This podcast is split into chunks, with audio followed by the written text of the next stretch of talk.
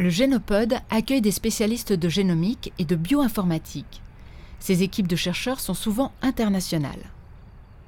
Alors, quand je suis arrivée, je suis venue des États-Unis. La chose qui m'a immédiatement frappée, c'est la beauté du campus de Dorigny euh, en comparaison à ce que j'avais connu aux États-Unis. Et je dois dire que le campus où je travaillais aux États-Unis était d'une beauté fantastique aussi.